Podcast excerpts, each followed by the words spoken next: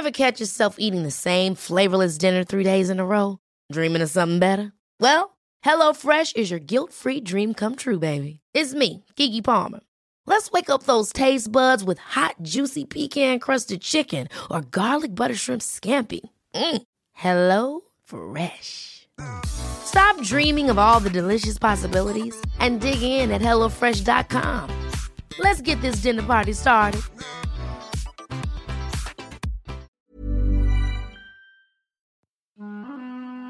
Mes chers camarades, bien le bonjour. Aujourd'hui, on reprend le chemin de l'Égypte ancienne pour déconstruire une belle idée reçue, peut-être la plus célèbre de tous, Toutankhamon. Mais attention, pas son règne de pharaon, et même pas sa vie d'ailleurs. hein. Non, le plus gros cliché qu'on ait sur Toutankhamon, c'est évidemment sa sombre malédiction. Mais est-ce qu'elle est bien fondée?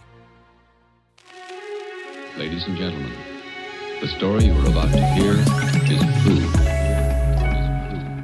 Tout le monde a déjà entendu parler de Toutankhamon, ce jeune pharaon mort vers 19 ans et dont la tombe fut retrouvée presque intacte en 1922 par Howard Carter.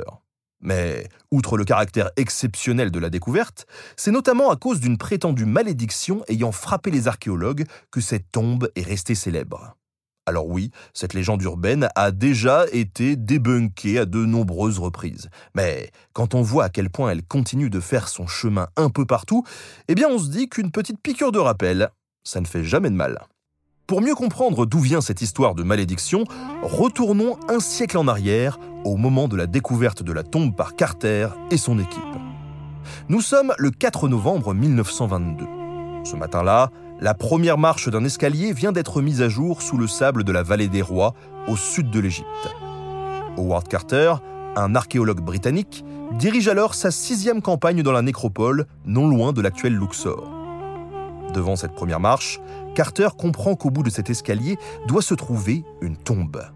Il fait donc dégager l'escalier et découvre, une fois le travail fait, une porte scellée durant l'Antiquité et encore intacte. Carter se met à rêver. Aurait-il découvert une tombe ayant survécu aux nombreux pillages à travers le temps? Obligé d'attendre l'arrivée en Égypte du financeur de l'expédition, George Herbert, comte de Carnarvon, Carter doit attendre le 24 novembre pour dégager à nouveau l'entrée de la tombe. Il y découvre alors des traces de plâtre et d'enduit indiquant que la tombe a été ouverte puis refermée durant l'Antiquité. L'archéologue ne cache pas sa déception et sa crainte de n'avoir finalement trouvé qu'une tombe vide, mais il se réconforte avec une autre trouvaille, celle du nom du défunt qui est enterré là, un certain Toutankhamon. Qu'importe que cette tombe ait été ouverte ou non, il faut y pénétrer. La première porte s'ouvre sur un corridor rempli de sable, de débris et de pierres qu'il faut déblayer. Une fois le travail effectué, une nouvelle porte scellée apparaît. Carter s'empare d'une baramine et enlève peu à peu les pierres servant à bloquer le passage. De l'air chaud s'échappe alors de la tombe, un air resté enfermé depuis plus de 3000 ans. En hâte, Carter creuse un trou afin de pouvoir regarder à l'intérieur du tombeau. Et, à l'aide d'une bougie, tente de jeter quelques lumières dans la cavité. L'archéologue n'en croit pas ses yeux. Lord Carnarvon, derrière lui, ne cesse de lui demander ce qu'il voit, sans réponse. Ça n'est qu'après des secondes qui parurent une éternité et après un énième Vous voyez quelque chose? Que Carter parvient à répondre? Ah oui, des choses merveilleuses. Les choses merveilleuses qu'observait alors l'archéologue n'étaient autres qu'une partie du trésor de Toutankhamon. Lits en or, pièces de char, statues et même une nouvelle porte qui laissait présager une découverte encore plus grandiose. Je vous passe les détails de tout le mobilier découvert dans la tombe parce que la liste est interminable.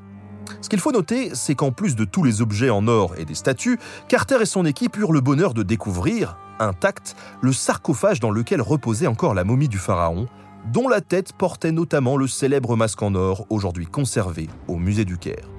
Bon, tout ça, c'est bien beau, mais la malédiction, elle vient d'où? Eh bien, une fois que les archéologues ont ouvert la tombe, qu'ils ont sorti le mobilier, la momie et tout le tralala, c'est là que les choses ont pris une autre tournure. Tout commence en avril 1923 avec le décès de Lord Carnarvon, le financeur de l'expédition, qui meurt à cause d'une infection due à une piqûre de moustique. Ça peut paraître improbable, mais les moustiques sont responsables de près d'un million de morts humaines par an, ce qui en fait, et de très loin, l'animal le plus dangereux pour l'être humain. Après l'or de Carnarvon, entre 1923 et 1930, c'est une vingtaine de personnes en rapport direct ou éloigné avec Howard Carter et la tombe de Toutankhamon qui décèdent. Certaines listes vont même jusqu'à 30 morts. Encore une fois, je vous épargne la liste complète, mais en voici quelques-uns parmi ceux ayant le plus contribué à alimenter la malédiction, malgré eux. En septembre 1923, le demi-frère de Lord Carnarvon décède à seulement 43 ans.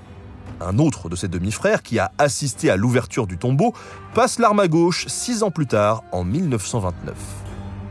En janvier 1924, c'est un radiologue d'une cinquantaine d'années qui décède.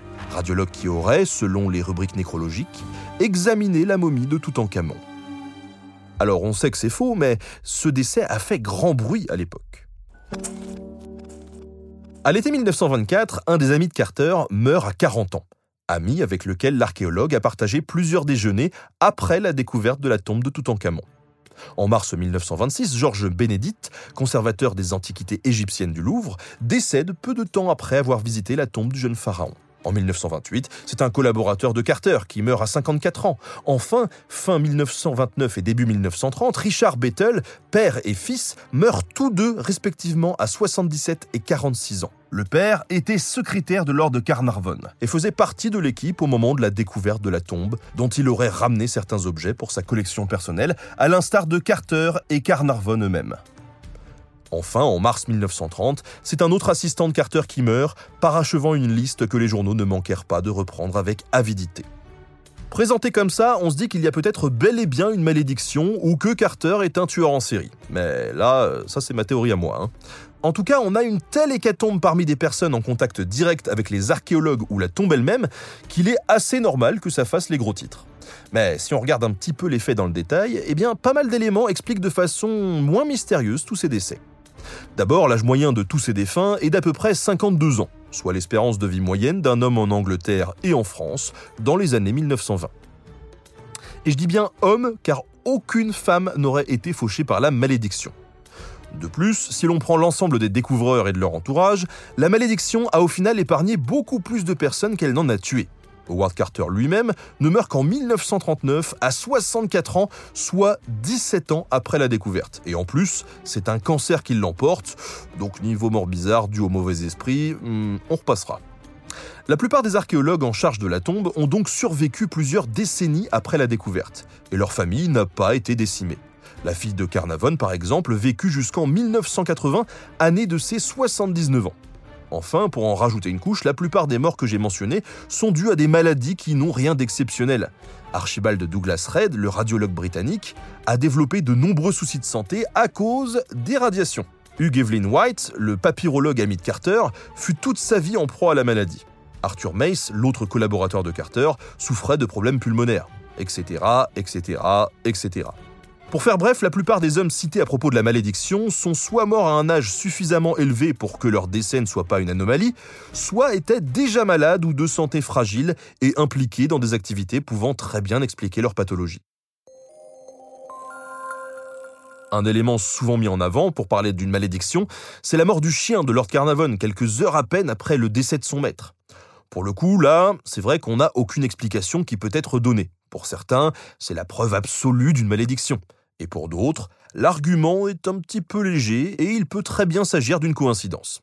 C'est triste, certes, mais ça a sûrement déjà dû se produire ailleurs sans que l'on accuse un pharaon ou un esprit vengeur quelconque.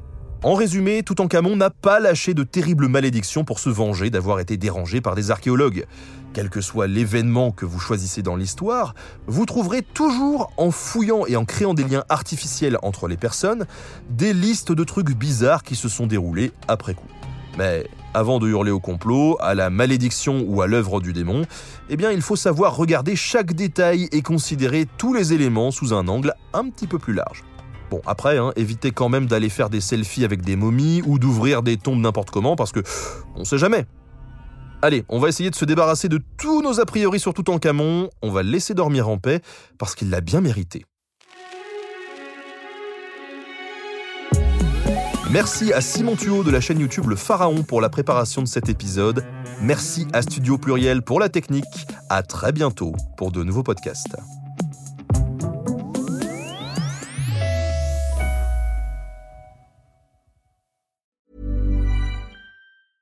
Ever catch yourself eating the same flavorless dinner three days in a row? Dreaming of something better? Well, HelloFresh is your guilt-free dream come true, baby. It's me, Kiki Palmer.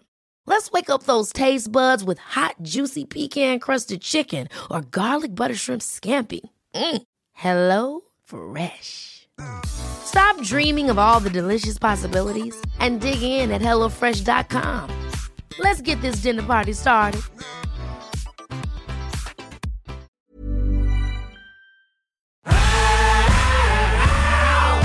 Si vous avez aimé ce podcast, vous aimerez aussi mon autre podcast, Callisto, dans lequel je vous raconte des mythes et des légendes.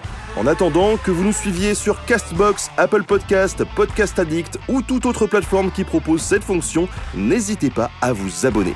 Vous pouvez même nous laisser une note et, soyons fous, un petit commentaire, je le lirai avec plaisir.